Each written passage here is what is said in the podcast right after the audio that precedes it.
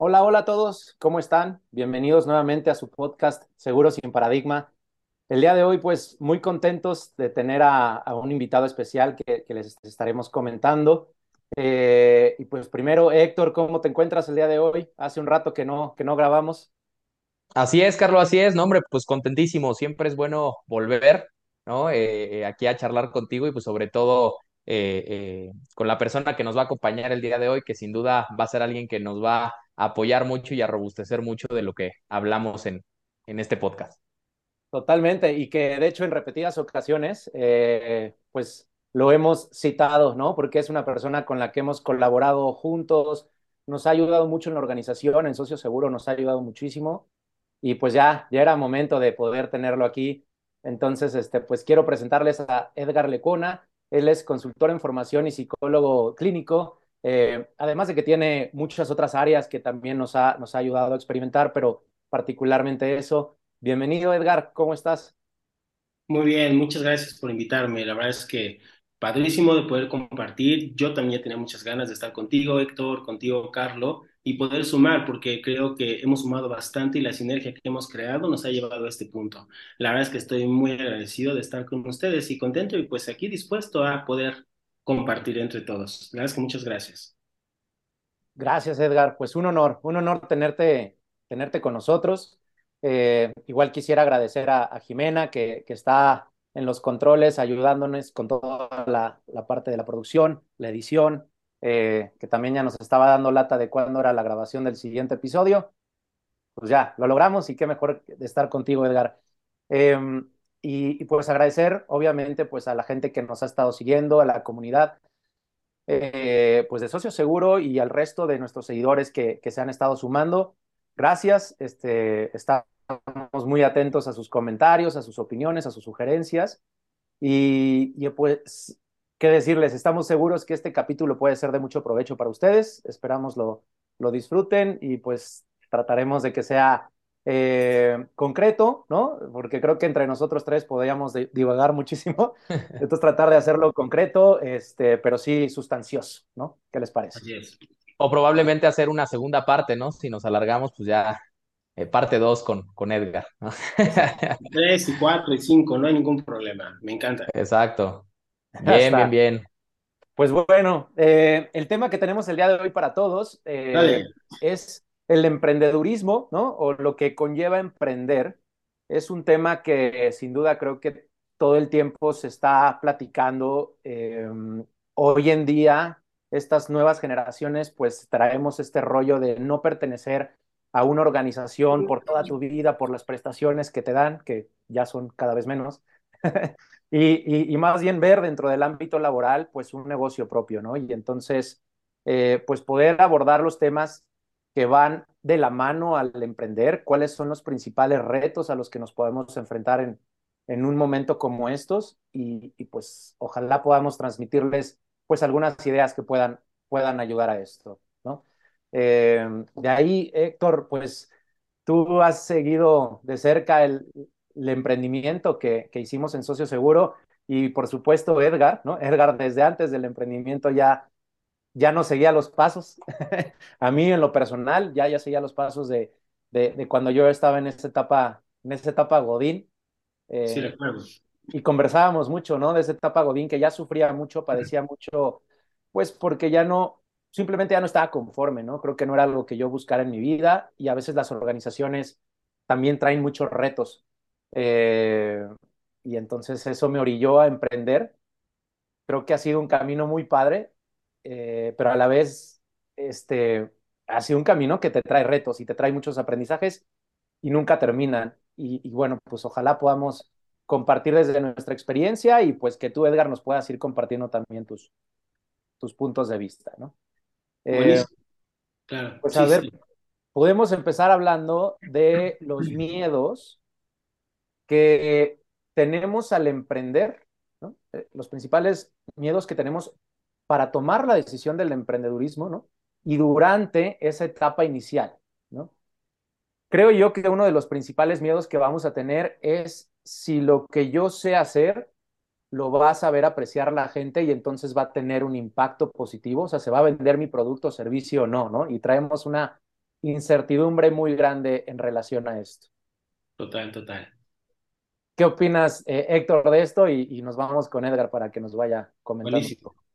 Claro, eh, pues mira, sobre todo me gustaría escuchar a, a Edgar cuál es su, su postura, ¿no? Eh, en este sentido, principalmente porque, como dices, ¿no? te acompañó, nos ha acompañado en este proyecto y pues yo creo que lo he externado toda la vida, ¿no? la invitación a este nuevo proyecto y, y, formar parte de este proyecto desde pues los primeros pasos, pues es, es algo que también me ha traído mucho aprendizaje eh, sobre todo como comentas en los miedos, ¿no? Esos miedos que nos pueden llegar a paralizar, que nos pueden hacer no tomar la decisión porque estamos acostumbrados a esa zona de confort que creo que hemos platicado muchísimo ya en este podcast, eh, en, eh, que nos lleva justo a procrastinar o probablemente a perder la confianza en nosotros mismos, porque claro que emprender implica pues ese momento retador en donde va a depender 100% de ti y de los colaboradores que se vayan eh, incluyendo a tu, a, tu negocio, que compartan también la misma visión que tú, los mismos valores que tú, eso también es un reto, ¿no? Eh, creo que hay muchos retos de los que vamos a hablar y creo que ahorita los vamos a desmenuzar eh, profundamente, pero sí creo que me, me, me iría, no sé, salvo su mejor opinión, a ese primer miedo que luego muchas veces es común escucharlo, ¿no? Es que, no, ¿cómo voy a dejar probablemente ahorita lo que tengo seguro, ¿no? Prefiero a lo mejor ser el más infeliz en mi trabajo en este momento, pero por lo menos sé que me va a caer una lanita mensual ya ahí segura para mis gastos, ¿no? Creo que de ahí sería un buen punto de partida para saber ustedes qué opinan, ¿no? ¿Qué opinas, Edgar? Pues totalmente de acuerdo. De hecho, en el momento en que una persona empieza a tener una idea que eh, puede hasta disociarse de su cotidianidad respecto a su función productiva o respecto a su eh, perfil profesional, como lo que es hacer un cambio ya sea medianamente o radicalmente a otro lugar. Creo que en ese momento podemos decir que nuestro cerebro se divide en dos, vamos a ponerlo así, y hay una parte de nosotros que está amando el cambio, que trae la adrenalina, que trae la motivación, que trae el enfoque, que trae la visión. Pero hay otra parte nuestra que tiene que ver más con nuestras emociones, más con nuestros instintos, y esta parte de protección, la parte de seguridad, de, certidumbre. Cuando hay este tipo de temas, eh, normalmente este primer miedo que levanta la mano, como lo mencionan ustedes, eh, puede ser la incertidumbre, en donde, eh, ¿qué viene después? Porque tal vez me sé capaz, tal vez conozco que sé capaz, tal vez sé del tema, no solamente tengo lo empírico, pero eh, ¿qué va a suceder después en este futuro que normalmente, como vemos, catastrófico o negativo, nos vamos hacia allá? No somos una cultura que normalmente se va al futuro de, eh, de forma positiva, entonces el emprendedor va a partir de ese punto, de ese contexto normalmente, y esta incertidumbre es lo que lo puede frenar o no. Si no lo frena, entonces ya estamos hablando de otro tipo de mecanismos de afrontamiento. Pero sí, la incertidumbre de no saber siempre a los seres humanos nos va a causar procesos internos de autosabotaje, de ansiedad y de estrés crónica. Porque eh, de alguna forma, aunque somos seres avanzados, nuestro cerebro necesita saber de alguna manera lo que viene por instinto de protección y supervivencia. Entonces, el emprendedor parte a un escenario que, que ni siquiera sabe ¿no? a dónde se dirige. E-, esa es mi opinión. Oye, Edgar, interesante esa parte. Algo que siempre me cuestiono es, ¿por qué las personas nos enfocamos tanto en lo que puede salir mal y no nos enfocamos en cómo vamos a hacer para que las cosas funcionen, ¿no? Y salgan adelante como estamos esperando que, que salgan, ¿no? Es como este ejemplo del esquiador, ¿no? Que pues tiene que hacer una ruta, ¿no? Salvaje, ¿no? Para bajar toda una montaña y claramente tiene que fijarse en el camino que sí o sí tiene que ir eh, siguiendo, pues para que no vaya a caerse o estamparse contra un árbol, en vez de estar fijándose en todos los árboles en los que sí se podría estampar, ¿no? Eh, sería como el ejemplo gráfico en relación a eso, pero ¿qué, es lo que nos hace a los humanos o a la sociedad, al menos nuestra sociedad, ser tan temorosos y fijarnos tanto en lo que puede salir mal y no en, en cómo sí puede salir bien algo?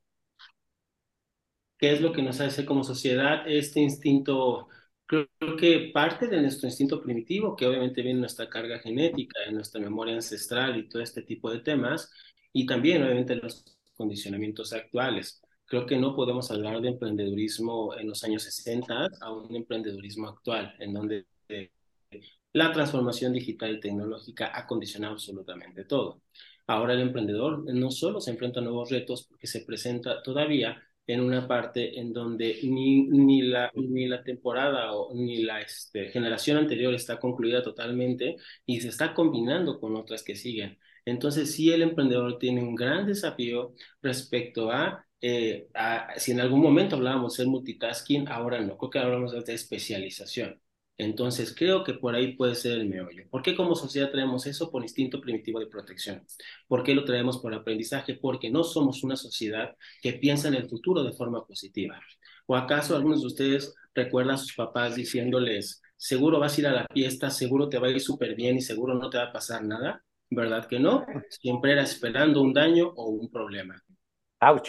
Este, eh, está, está fuerte, ¿no? Y, y creo que también algo que nos pasa mucho en, ese momento de emprender es que tienes que desapegarte probablemente a cosas que estabas muy apegado, ¿no? O sea, sí tienes que darle el peso que merece, ni de más ni de menos. Si puedes ver que en tu vida, pues, tienes un aspecto personal que has trabajado, un aspecto familiar que, que es este, funcional, más una serie de cosas y entornos en los que estás bien, pues entiendes que si sale mal el proyecto, te vuelves a emplear y, ya está, ¿no? O sea, también creo que algo que te puede ayudar, y en su momento lo platicamos y me ayudaste en eso, Edgar, es qué es lo peor que puede pasar, ¿no? Y también plantearte los escenarios, ¿no?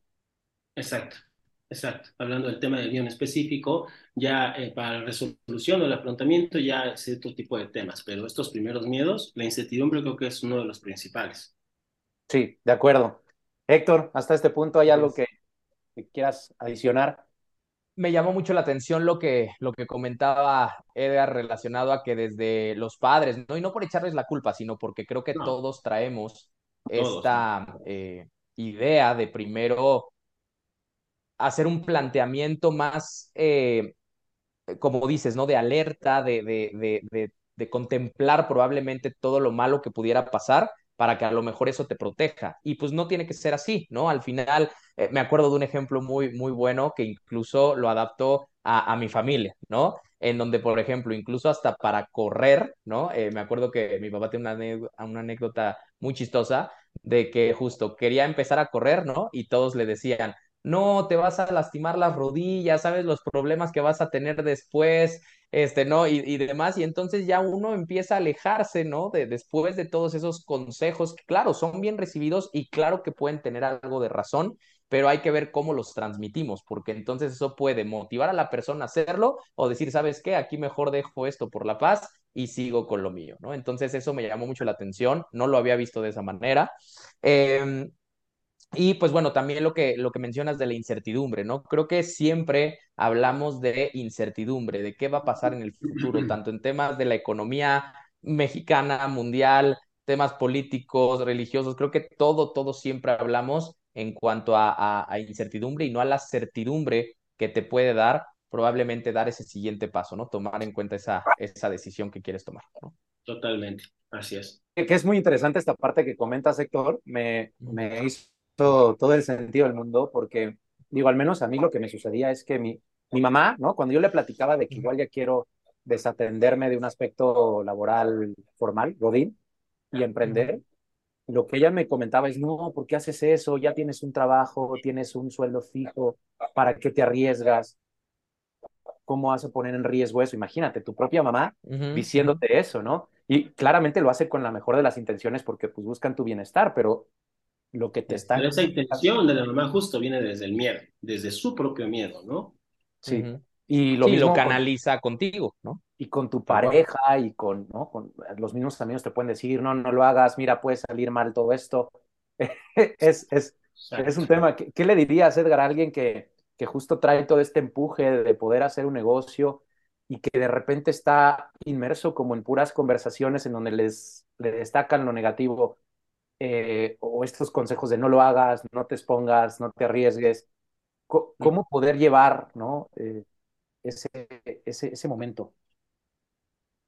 Y justo eh, era, era como, como el tema que, que quería llegar, a esta parte de que un, una, un, una gran detonante, una gran variable, algo que marca un antes y un después en un proceso de emprendedurismo, estamos hablando de la tolerancia a la frustración.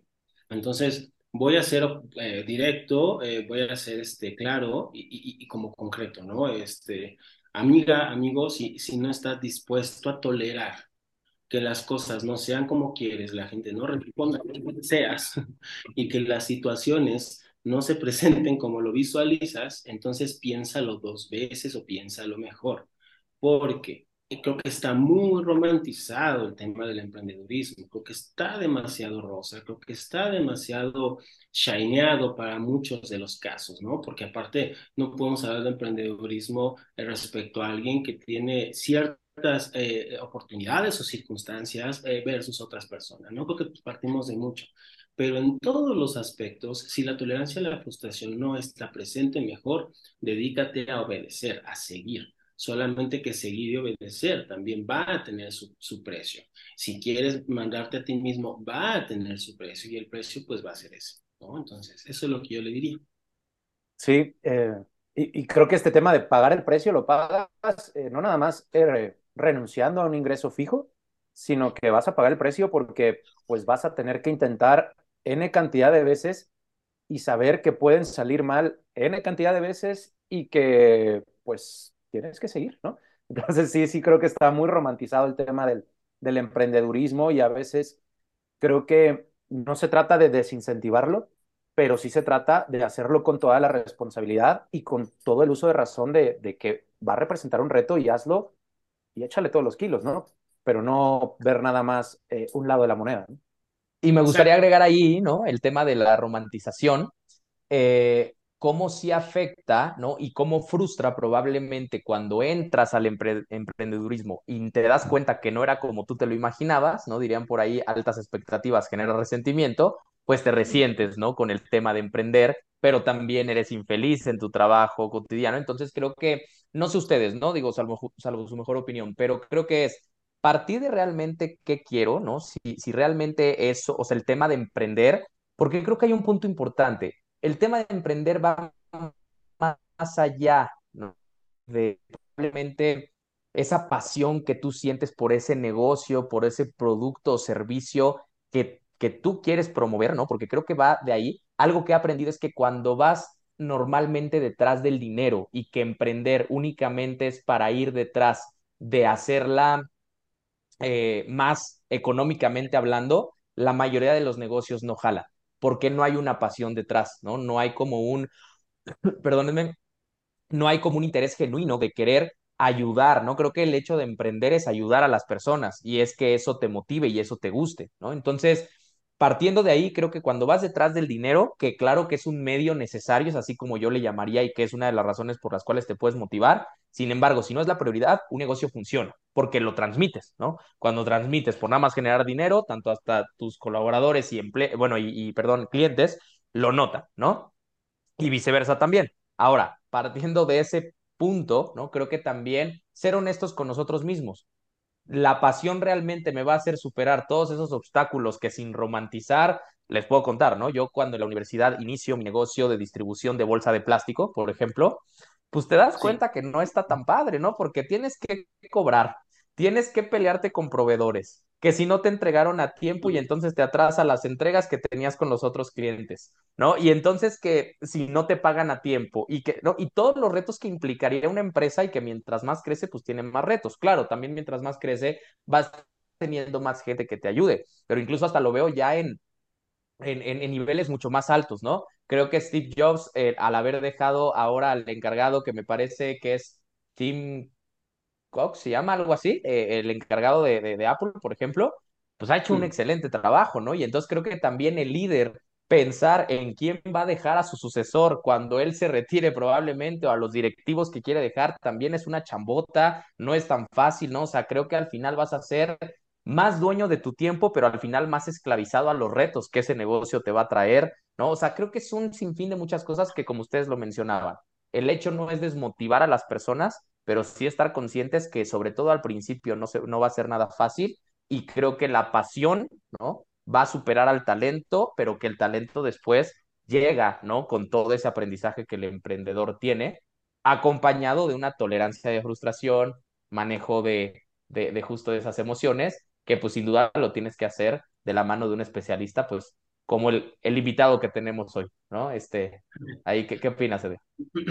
No, y justo, eh, más allá, como dices, no eres por especialista, pero eh, como persona, justo llegas a la, porque eh, llegas a la conclusión de que tienes también tus propios desafíos, tus propios proyectos, tus propios temas, y te das cuenta que pues sin profundizar tanto, ¿no? Creo que sí, por ahí escuché alguna vez, en algún momento, que decía que la fórmula del éxito era 10% talento, 90% este, disciplina, algo así. Entonces, estamos hablando de que, de la que la constancia y la consistencia no es algo que también traigamos en el aprendizaje social, no es algo que como cultura tengamos, eh, porque sí hemos tenido que trabajar mucho en la parte de de, ir más allá de trabajar por dinero, ¿no? Creo que todavía nos encontramos en esa transición y no es que el dinero no sea importante ni estoy diciendo que nadie trabaje por gusto, pero se me hacen posturas muy, muy contrapuestas.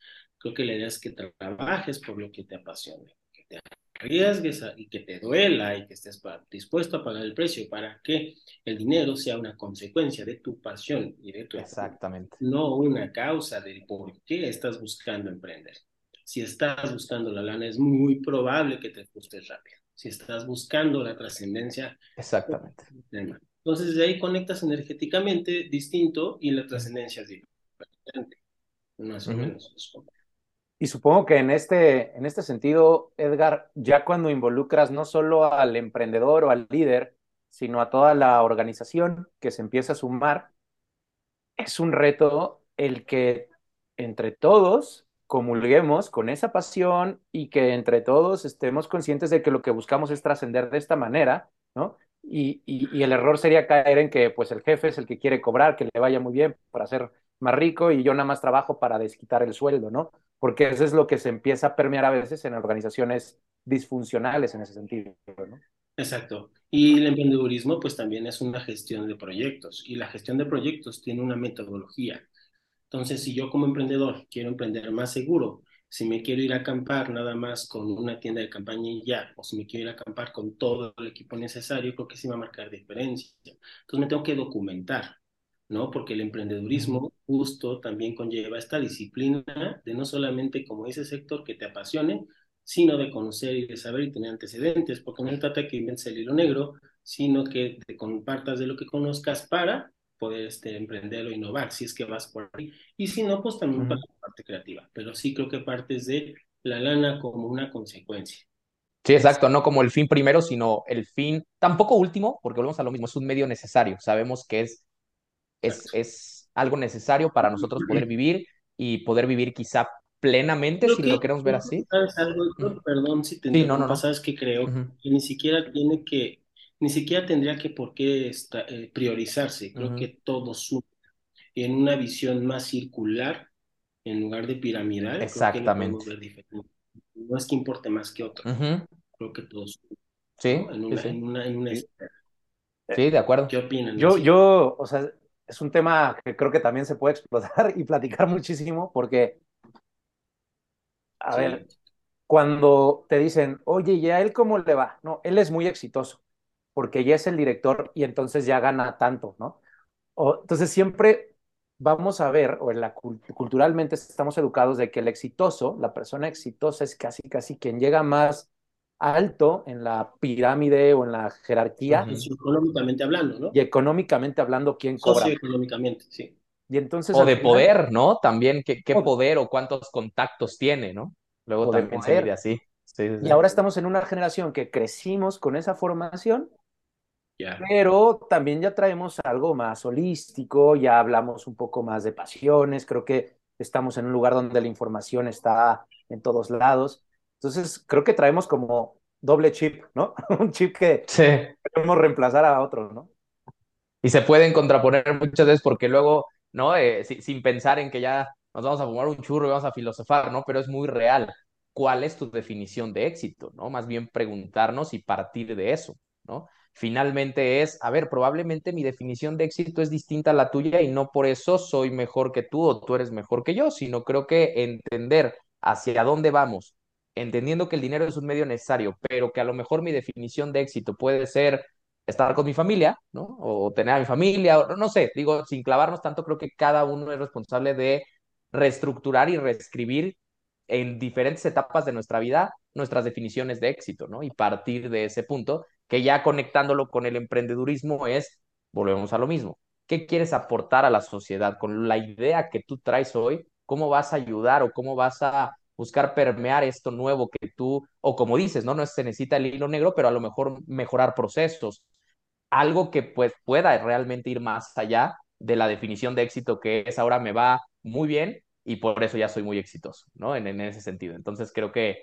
sí, como dices, Carlos, creo que nacimos con un doble chip en donde pues ahí dependiendo en dónde nos queramos inclinar o muchas veces los dos funcionan de manera conjunta, que es interesante, ¿no? Sí, como decía Edgar, que ya el dinero sea la consecuencia, ¿no? De, de, de, tu pasión y de que estés ejecutando lo que a ti te motivó realmente para resolver una problemática, ¿no? A través de tu organización. Exacto. Oye, Edgar, y, y hablando, sí, sí. Eh, si nos permites movernos al tema de la inteligencia emocional. Eh, hablamos mucho de, la inteligencia emocional. De entrada, ¿cómo, cómo la definirías, Edgar, eh, para los que nos escuchan? Ok, um, la inteligencia emocional la puedo definir como la capacidad que se tiene, que tiene una persona para, en general, afrontar las situaciones de vida, eh, la calidad con la que las resuelve, la forma en que las soluciona. Es decir, es el conjunto de mecanismos de defensa, mecanismos adaptativos, mecanismos afrontativos, este, gestión emocional, autorregulación, para poderme llevar mejor conmigo mismo y con el mundo. Es una conciencia plena de autoobservación constante. Así es como yo definiría la inteligencia emocional. Y de acuerdo a esto último que nos comentas, esta autoobservación constante sería la manera en que una persona puede trabajar en su, en su inteligencia emocional. Sí, de entrada lo primero que tenemos que hacer para trabajar en la inteligencia emocional, inclusive ahora ya se habla de no solo currículum de competencias y experiencias, sino también currículum de inteligencia emocional o CV emocional, ¿no? En donde qué tan trabajado estás, has tomado terapia, has trabajado X talleres, no sé. Porque pues ahora se sabe, se está sustentado que pues una persona con inteligencia emocional pues es mucho más efectiva. ¿No? Entonces, esta observación constante partiría primero de saber si la persona quiere observarse. Eso es lo primero. Y tal vez no quiera hacerlo. Ya cuando quiera hacerlo, ya hay miles, muchas técnicas desde distintas este, modelos de psicoterapia, no técnicas como pues de la autoobservación, tenemos técnicas del cognitivo-conductual, a lo mejor algo de humanista, gestal, etcétera. Lo importante es enseñarle a la persona a estar en contacto consigo mismo para sí mismo. Y justo en la mañana escuché una frase que me encantó, que era, eh, yo soy el ser, yo soy. Creo que esta parte de poder integrar, ¿no? En uno solo. Esa sí. es la inteligencia emocional. Y eso es lo que yo este, le diría a la parte de autoobservación. Y del 1 al 10, ¿no? En una escala, eh, ¿qué tan importante consideras que un emprendedor debería de trabajar en su inteligencia emocional?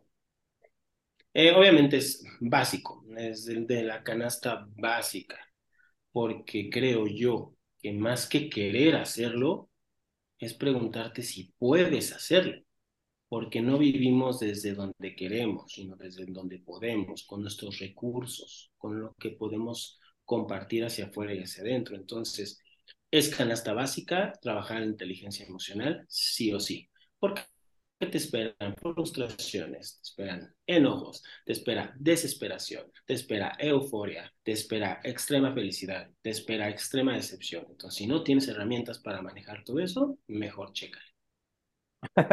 este, sí, de acuerdo. Pues creo que sería algo importantísimo que la gente que nos está escuchando considere cuando vamos a hacer un emprendimiento, poder autoobservarnos y poder decir, a ver, hoy en día, ¿cómo me encuentro en este aspecto?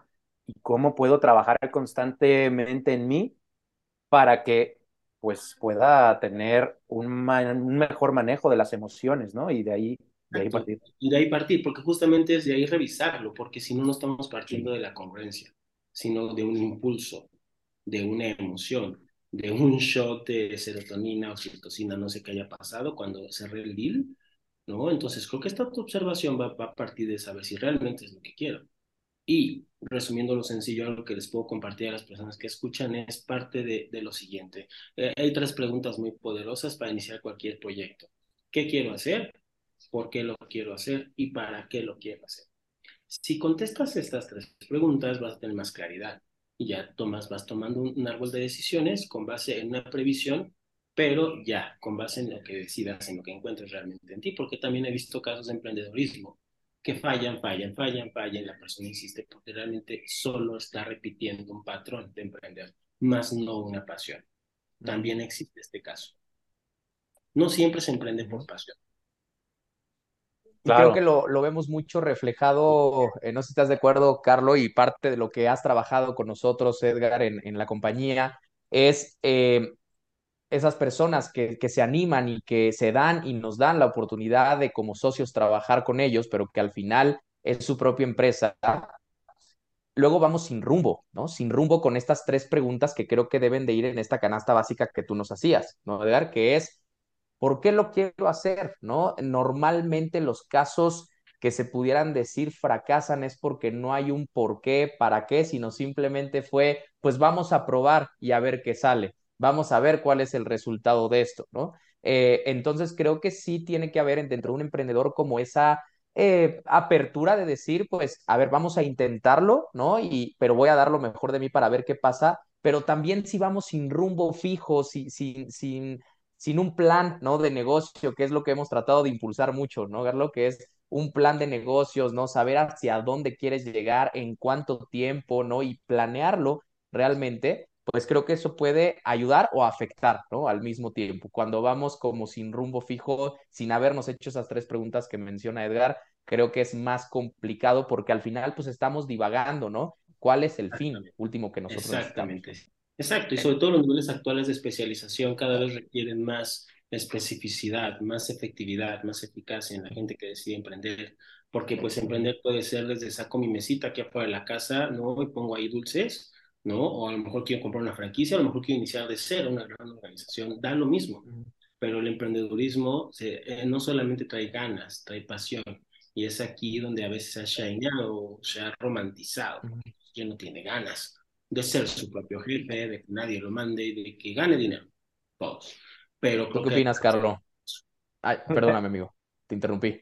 Sí, fíjate, Héctor, que algo que hemos descubierto es que no todos precisamente tienen una principal intención del dinero.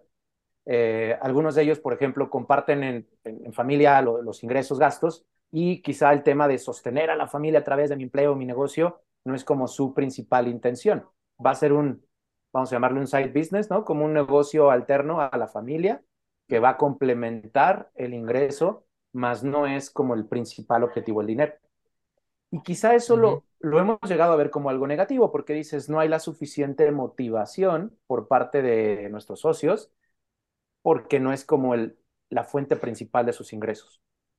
Viéndolo desde una perspectiva diferente de lo que estábamos platicando, creo que esto puede ser algo positivo, ¿no? Porque no es su principal motivador el dinero per se, sino que su principal motivador puede estar en por realmente transformar la vida de las personas a través de nuestras asesorías. El tema es que no tenemos, creo, muy bien identificado el objetivo entonces tal cual ya en, en números, en, en cantidades, en, en saber el cómo vas a ir avanzando en tu organización, en tu empresa, para saber y medir si lo que decidiste hacer está funcionando o no y entonces caes como en un terreno, pues como que actúas, pero no lo suficiente, y luego te frustras porque no, es, no se dan los resultados, y empieza un círculo vicioso ahí que, que quizá proviene de todo esto, ¿no? ¿Cómo ves esa parte, Edgar?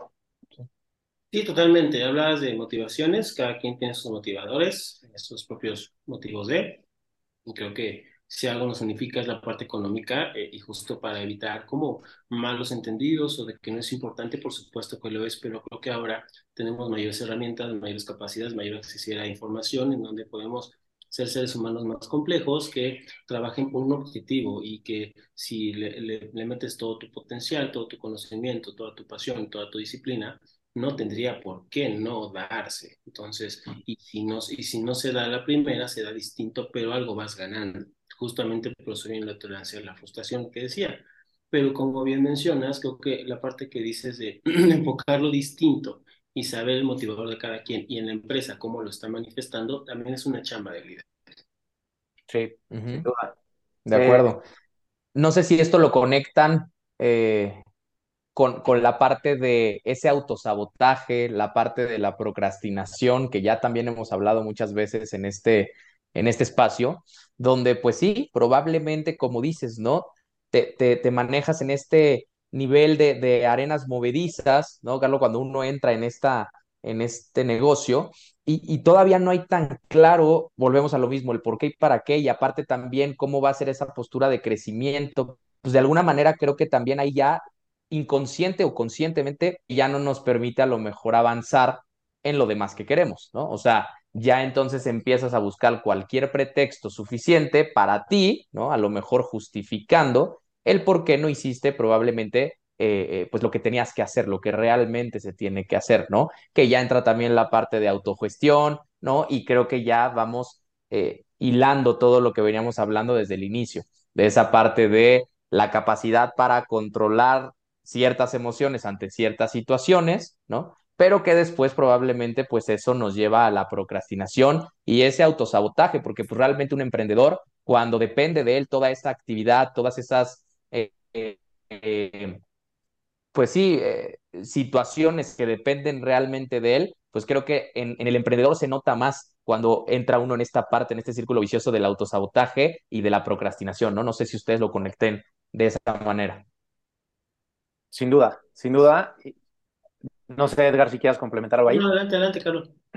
Sí, es, es, es, un tema que creo que se, se empieza a hacer recurrente. Eh, y ahorita lo que, lo que estaba viendo y algo que llega a suceder también, no es el autosabotaje, pero también a veces lo que nos pasa es que no nos reconocemos a nosotros mismos los logros que empezamos a tener. Es, es algo que puede pasarle a un emprendedor, ¿no? Que, que, quiere llegar de un punto A a un B, luego un C, luego un D, que no se da el tiempo de voltear y decir, oye, ya pasé por el B, ya pasé por el C, voy uh -huh. en un proceso de crecimiento, eh, el crecimiento no puede ser sostenido y, y, perfectamente exacto, ¿no? O sea, lineal, ¿no? Así como... y mantenido, exacto. Claramente tienen que haber mesetas, tienen que haber procesos de aprendizajes eh, para volver a crecer, para quizás retomar cosas que se han venido dejando atrás, ¿no? Ir, eh, pues irnos adaptando a las nuevas circunstancias que el mercado te va dando y, y, y el propio negocio te va, te va poniendo. Creo que Oigan, y hablando perdón, Carlos, de, otra vez del tema generacional, ¿no? Cómo hoy estamos en la generación de la inmediatez y lo vemos, a mí me mantiene sorprendido el tema de que cada vez más las redes sociales te ponen contenido que dure lo menos posible y si no, le das para arriba, ¿no? En el caso, por ejemplo, de TikTok, que no te atrapó, no te enganchó porque estamos como en esa postura de la inmediatez y si no lo logro tan rápido o si no me das lo que necesito o ese negocio no me da lo que yo buscaba tan rápido, lo suelto, ¿no? O probablemente ya me desanimo y ya, y, creo que un emprendedor, a diferencia, o sea, actual, a diferencia de un emprendedor de unas generaciones atrás, las generaciones atrás creo que ahí les doy un voto a ellos, ¿no? En, en donde entendían que todo era un proceso y que pues se necesitaba de tiempo, esfuerzo para llegar a lograr ese tipo de, objetivos, ¿no? Hoy en día, si no lo logramos rápido, ya no nos gustó, nos resentimos y ahí la dejamos, ¿no? Que va de la mano con lo que tú decías también, un poquito lo conecto en el sentido de, que me hizo mucho sentido, claro, en, el sentido de eh, no, no te valoras lo que ya habrías crecido, porque como tú querías llegar de punto A, ¿no? Como persona eh, emprendedora que vas iniciando de punto A a punto Z, ¿no? Si no lo tuviste así, ese crecimiento tan exponencial, pues ya ni siquiera disfrutas del proceso y no te das la oportunidad de ir, ¿no? Poco a poquito, ¿no? Me hizo mucho sentido cómo eh, ilustraste esa parte de, pues también disfruta el proceso y apláudete esos logros, ¿no? Creo que es importante para que no pierdas esa motivación y ese, ese eh, empuje y enfoque, ¿no? Creo que las dos. Exactamente. Sí, totalmente. ¿Qué opinas, Edgar? Mencionan este, esto que mencionaron de la procrastinación, de la postergación, eh, son términos que nosotros lo conocemos mucho por un autor que se llama David Allen. Eh, hay, una, hay, un libro, hay todo un tratado, una filosofía este, de negocios que se llama Getting Things Done, haciendo que las cosas sucedan. Y él marca muy bien la diferencia entre postergar y procrastinar. Procrastinar siempre va a ser dejar las cosas para después. Después, ¿cuándo? ¿Quién sabe? Postergar es ponerle fecha. Y este autor justo habla de una gestión personal. justo invito a las personas que, que nos escuchan si tienen un, un, clavado a esto de Getting Things Done, haciendo que las cosas sucedan de David Allen, porque te dan herramientas de autogestión para evitar la procrastinación y la postergación, como lo están mencionando. Y, y eso a mí en lo personal me da mucha paz, cuando sabes que tienes muchas cosas que hacer, pero ya tienes eh, en tu gestión bien identificado cuándo se van a hacer, eh, ¿no? los tiempos, seguramente eso te va a ayudar muchísimo. ¿no? Mentalmente, a los que somos muy estructurados como yo, nos puede ayudar saber que, vas a tener ya una agenda con tus eh, things to do, ¿no? Este, ya apuntados y, y, no, y te quitas estrés, porque al final creo que a veces la sobrecarga de información y cosas por hacer, pues también te abruman, te nublan, eh, inhiben tu parte creativa, súmale el estrés, la presión económica, el estrés del que quizá el negocio no va como tú esperas, pues se va haciendo cada vez eh, una carga de cosas, ¿no? Que, que, traes ahí. Entonces creo que el, el, ser organizado, ser autogestionable también va a ayudar mucho. ¿no? Así es. Eh, pues muy bien, ¿hay algo que ustedes creen que nos está faltando como en esta primera edición del podcast de, con, contigo, Edgar? Pues no, la verdad creo que es importante eh, retomar que un emprendedor, aparte de debemos de tener clara la misión de saber qué, cómo, por qué para qué. Y una vez definido el objetivo, ¿no? Eh, que también puedes checar que sea viable, que sea alcanzable, etcétera. Hay metodologías para hacer esto. Ya determinas tu, tu, tu, orientación al resultado, determinas tu orientación al proceso también. Creo que no solo es saber, no solo es querer, sino saber. Y esto lo podemos resumir en cuatro competencias, ¿no? Que puedes ponerle, checar un poco de atención para trabajarlo. La parte del querer tiene que ver con la disposición, la motivación. ¿Quiero hacerlo? Sí, check, perfecto, perfecto. ¿Qué tanto quiero hacerlo? Mil por ciento. Bien. Saber, ¿qué tanto conozco de lo que voy a hacer? ¿Qué, tanto conocimiento previo? ¿Qué tanto marco teórico traigo de lo que ya hay, de dónde estoy partiendo? Hay que eh, meter mucho, mucho, mucho ojo en este punto porque es importante conocer para no ir tan a ciegas, ¿no? Que no es garantía, pero no a ciegas.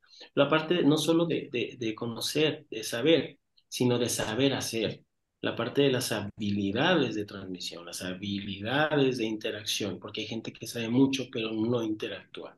Son mundos cerrados. Entonces, la parte del saber hacer es bajar esta, esta información que traigo, ¿no? Hacia el objetivo que quiero.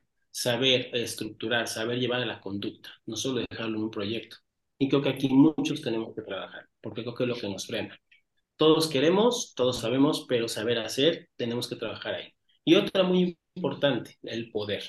¿Realmente puedo hacerlo? ¿Realmente es viable, alcanzable para mí? ¿Realmente tengo lo que se necesita para? ¿No? La parte del poder tiene que ver mucho con las aptitudes, con P, y viene mucho de nacimiento. Creo que puedo cerrar así. ¿Qué tanto quiero? ¿Qué tanto sé? ¿Qué tanto sé hacer? ¿Y qué tanto puedo? Para poder emprender cualquier proyecto.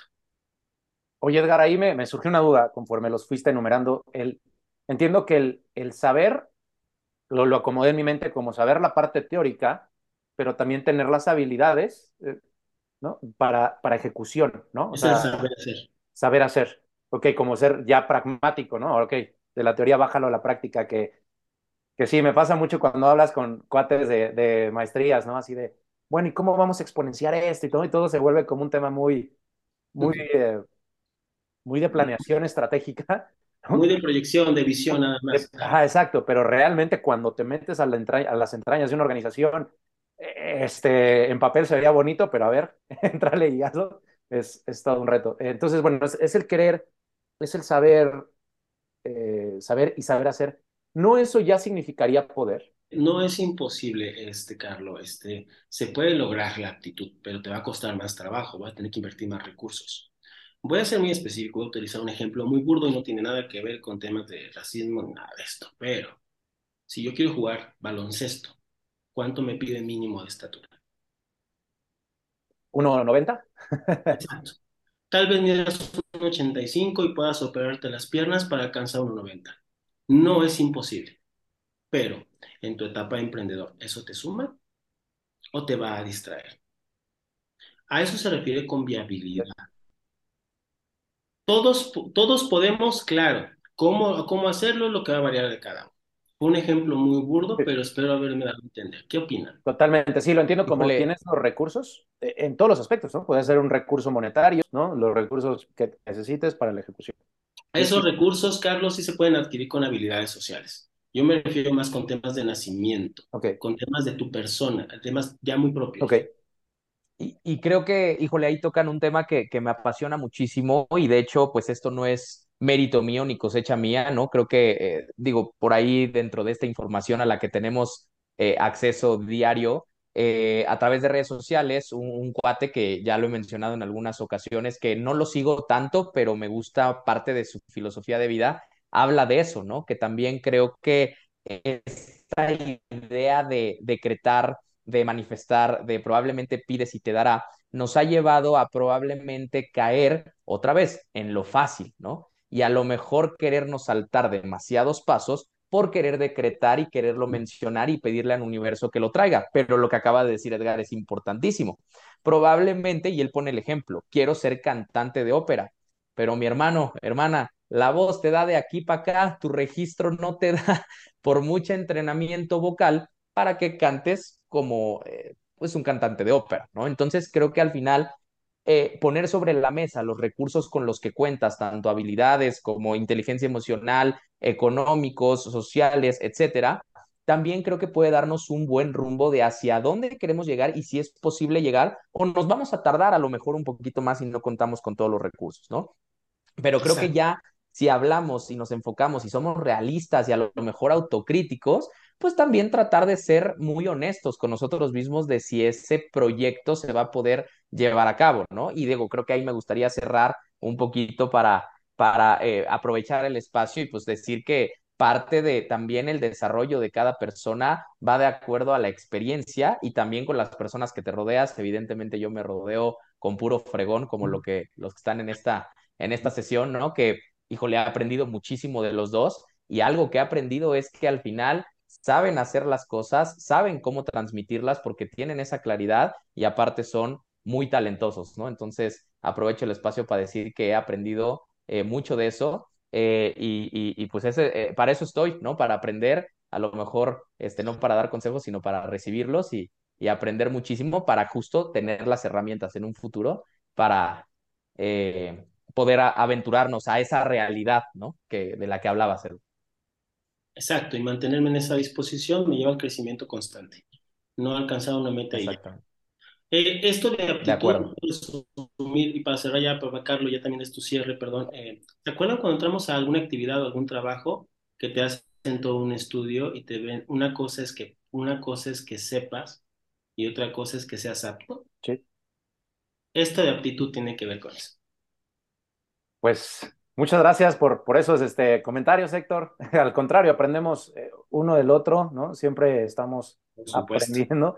Eh, tocaste un tema ahí padrísimo que yo creo que ya sería cuestión de otro, de otro capítulo, el tema de esta ley de la atracción, ¿no? Que pudiera estar ah. malentendida, ¿no? Y entonces, este, pues sí, imagínate la frustración que podríamos generar si, si, no, si no tenemos como todo el, el panorama completo, más allá de, de, querer decretar algo simplemente porque lo, lo pensé ahorita. ¿no? Puedes visualizarte, ¿no? Probablemente de alguna manera, ¿no? hacia dónde quieres llegar, pero qué tienes que hacer para, para lograrlo, ¿no? Creo que de parte desde ahí. Pero sí, otra vez creo que, y, me encantaría dejarlo para el siguiente episodio. Eder, si tienes oportunidad de acompañarnos en el siguiente episodio, nosotros encantados.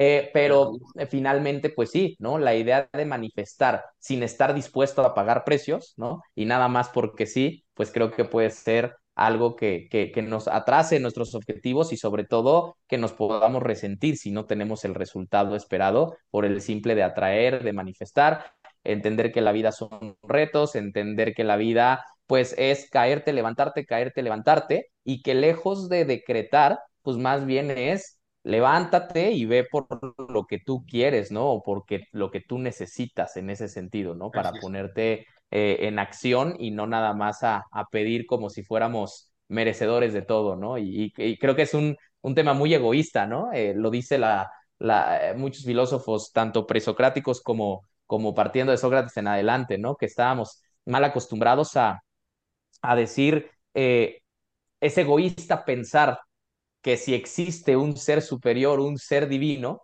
se va a concentrar en lo que quiere Héctor, ¿no? Conseguir. O sea, imagínense lo egoístas que podemos pensar, ¿no? Religiosamente de decir, voy a manifestarle al, al universo o a un Dios para que ese Dios solamente me haga caso a mí y solo me pele a mí en las cosas que yo quiero, ¿no? Pero bueno, será dejarlo para, para otro tema, ¿no? Y que de ahí deriva allá un tema muy filosófico y muchas vertientes dentro de las corrientes filosóficas que queramos tratar, ¿no?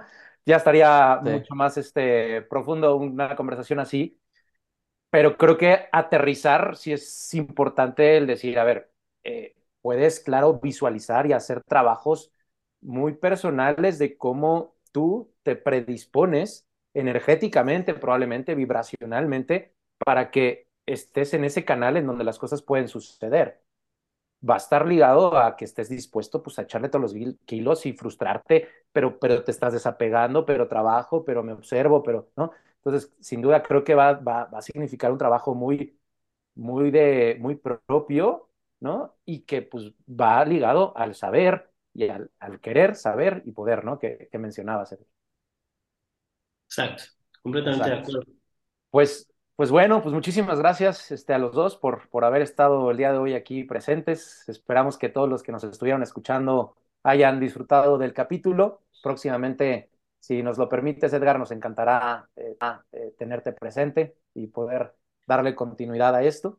Eh, muchas gracias, Jimé, también por, por el apoyo que nos das y los esperamos muy pronto. Que estén muy bien, Edgar. Muchas gracias por invitarme. Y sí, aquí estamos para la siguiente. La pasé padrísimo. Gracias. A ti, gracias. Gracias, Héctor. Perfecto. Gracias a todos. Cuídense mucho.